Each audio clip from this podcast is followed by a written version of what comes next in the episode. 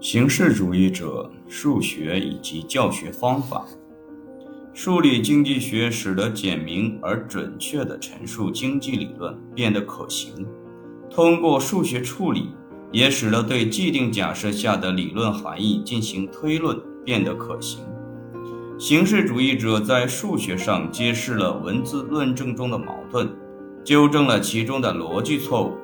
这些文字论证被用来扩展局部均衡分析。此外，它们表明了马歇尔模型的不同方面，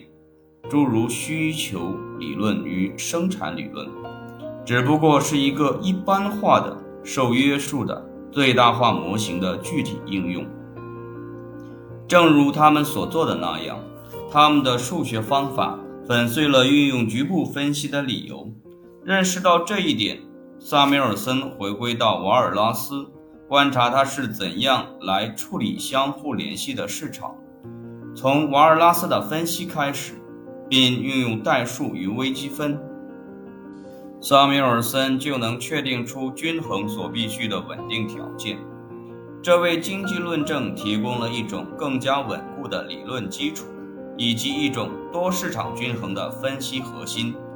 后者可以作为现代微观经济学的基础，然而形式主义的采用也提出了数学上的问题。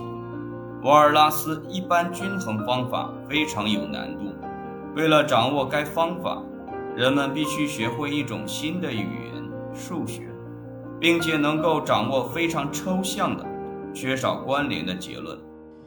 但是，经济学的大多数大学本科生。并不打算成为经济学家，因而也就很少有动机来掌握相当数学化的技能。这种技能对于理解一般均衡相互作用的复杂性是必须的。数学上的这个问题引起了微观经济学当前的分歧，原因是研究生所喜欢的经济学理论对于典型的大学本科生来说太难了。保罗·萨缪尔森通过编写一本初级经济学教科书，满足了大学本科教育的特殊需要。这本教科书已经畅销了几百万册，历经了很多版本。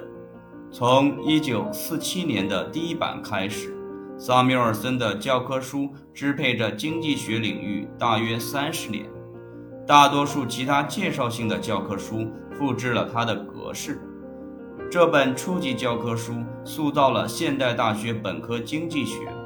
正如它的经济分析基础塑造了研究生经济学一样。在其大学本科教科书中，萨缪尔森用图形呈现了微观经济学，以此作为对理性的个人在竞争性市场结构中相互作用的一种逻辑扩展。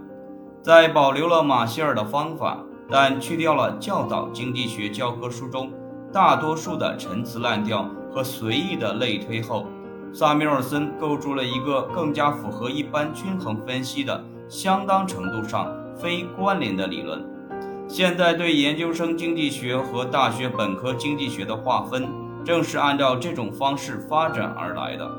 大学本科导论性的教科书保留了马歇尔的方法。强调二维的图形方法，而不是多元的微积分，